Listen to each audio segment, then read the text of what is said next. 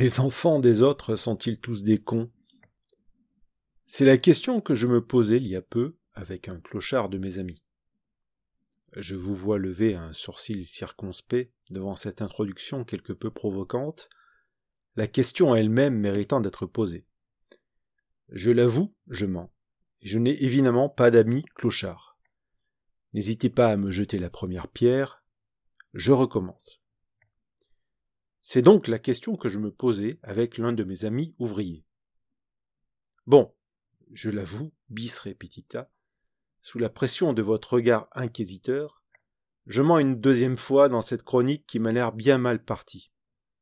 Je n'ai bien évidemment pas d'amis ouvriers, et si vous savez où je peux en trouver dans mon quartier, merci de me l'indiquer par retour de courrier. Bref, sois sincère et utilise la langue de la vérité, docteur Châtelier. C'est ce que mérite ton maigre lectorat ou auditoire. Donc, je me posais cette question avec l'un de mes amis bobos du neuvième alors que nous partagions une bière de luxe IPA brassée dans l'Est parisien, assis sur un des bancs de l'avenue Truden. Les petits, bien sûr, sont tous des cons. Cette question-là ne fait pas débat.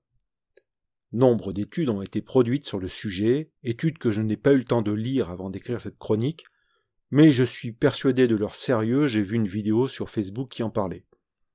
Et je n'avais pas besoin de me coltiner toutes ces pages, j'en ai moi-même fait l'expérience puisque beaucoup de mes amis ont des enfants et que pour la plupart ils étaient très cons quand ils étaient petits, même s'ils n'étaient pas si laids que ça.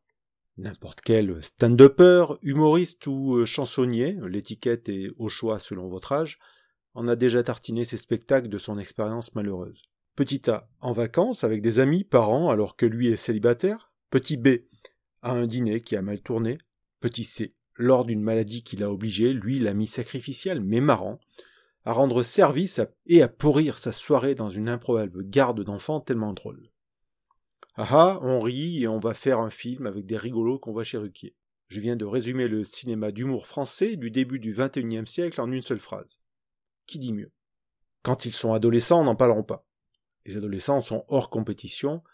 J'ai moi-même eu des adolescents parmi les miens et je ne le recommande à personne. Mais quand ils deviennent adultes, est-ce que les petits cons qu'ils étaient se muent fatalement en jeunes cons?